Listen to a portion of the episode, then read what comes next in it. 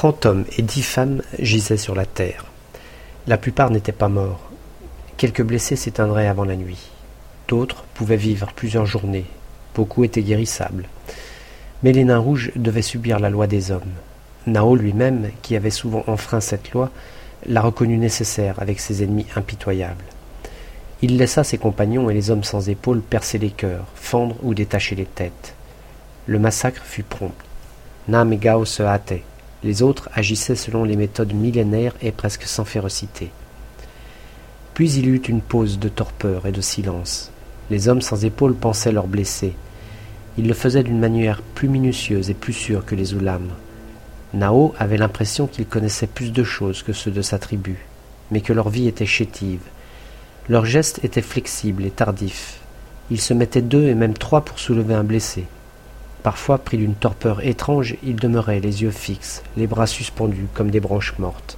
Peut-être les femmes se montraient-elles moins lentes. Elles semblaient aussi plus adroites et déployaient plus de ressources. Même après quelque temps, Nao s'aperçut que l'une d'entre elles commandait à la tribu. Cependant, elles avaient les mêmes yeux obscurs, le même visage triste que leur mâle, et leur chevelure était pauvre plantés partout, avec des îlots de peau squameuse. Le fils du léopard songea aux chevelures abondantes des femmes de sa race, à l'herbe magnifique qui étincelait sur la tête de Gamla.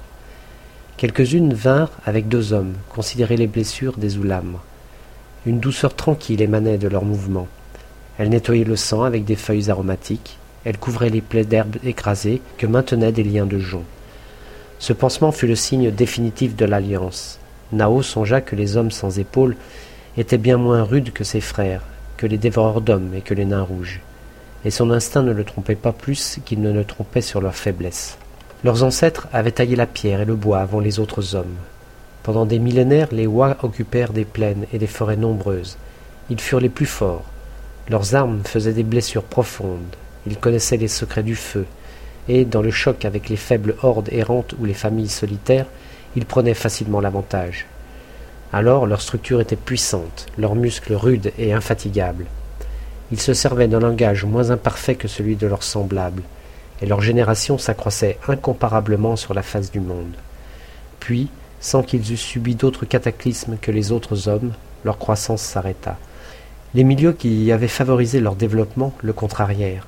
Leurs corps devinrent plus étroits et plus lents, leur langage cessa de s'enrichir, puis il s'appauvrit. Leurs ruses se firent plus grossières et moins nombreuses. Ils ne maniaient ni avec la même vigueur, ni avec la même adresse leurs armes, moins bien construites. Mais le signe le plus sûr de leur décadence fut le ralentissement continu de leurs pensées et de leurs gestes. Vite là, ils mangeaient peu et dormaient beaucoup. En hiver, il leur arrivait de s'engourdir comme les ours. De génération en génération décroissait leur faculté de se reproduire. Les femmes concevaient péniblement un ou deux enfants, dont la croissance était difficile. Un grand nombre d'entre elles demeuraient stériles. Toutefois, elles manifestaient une vitalité supérieure à celle des mâles, plus d'endurance aussi, et leurs muscles avaient subi une moindre atteinte. Peu à peu, leurs actes devinrent identiques à ceux des guerriers. Elles chassaient, pêchaient, taillaient les armes et les outils, combattaient pour la famille ou la horde. En somme, la différence des sexes s'abolissait presque et la race entière se trouva rejetée lentement vers le sud-ouest par des concurrents plus rudes, plus actifs, plus prolifiques. Les nains rouges en avaient anéanti des hordes nombreuses. Les dévoreurs d'hommes les avaient massacrés sans lassitude. Ils s'étaient adaptés aux terres où les fleuves débordent, où s'accumulent les tourbières et les marécages, parmi les grands lacs et aussi dans quelques pays souterrains. Dans les vastes cavernes creusées par les eaux, ils retrouvaient admirablement leur route et savaient se creuser des issues. Ils se terraient avec une habileté qui eût déconcerté le flair des chiens et des loups, à plus forte raison le flair grossier des hommes. Aucune bête n'effaçait mieux ses traces. Ces êtres timides sur un seul point montraient de l'imprudence et de la témérité. Ils risquaient tout pour délivrer un des leurs pris, cerner ou tomber au piège.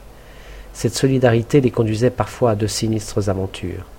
C'est elle qui les avait entraînés au secours de l'homme recueilli par Nao. Comme les nains veillaient, comme il avait fallu parcourir des terres arides, les Wa s'étaient laissés découvrir et même surprendre. Sans l'intervention de Nao, ils eussent succombé dans la lutte. De même, leur présence avait sauvé les trois Oulam. Cependant, le fils du léopard, après le pansement, retourna vers l'arête granitique pour reprendre les cages. Il les retrouva intactes. Leur petit foyer rougeoyait encore.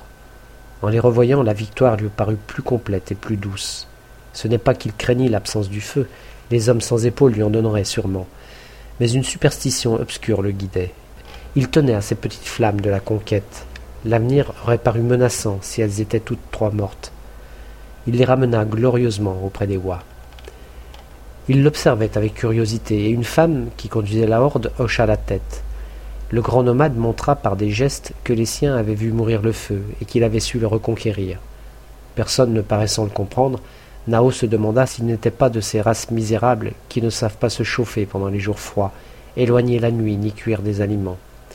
Le vieux Goun disait qu'il existait de telles hordes, inférieures aux loups, qui dépassent l'homme par la finesse de l'ouïe et la perfection du flair.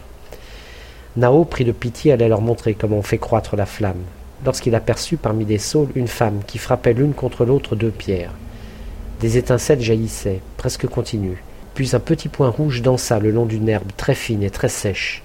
D'autres brins flambèrent, que la femme entretenait doucement de son souffle. Le feu se mit à dévorer des feuilles et des ramilles. Le fils du léopard demeurait immobile, et il songea, pris d'un grand saisissement, les hommes sans épaules cachent le feu dans les pierres. S'approchant de la femme, il cherchait à l'examiner. Elle eut un geste instinctif de méfiance. Puis, se souvenant que cet homme les avait sauvés, elle lui tendit les pierres.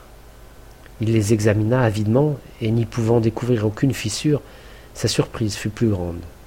Alors il les tâta. Elles étaient froides. Il se demandait avec inquiétude comment le feu est-il entré dans ces pierres, et comment ne les a-t-il pas chauffées? Il rendit les pierres avec cette crainte et cette méfiante que les choses mystérieuses inspirent aux hommes.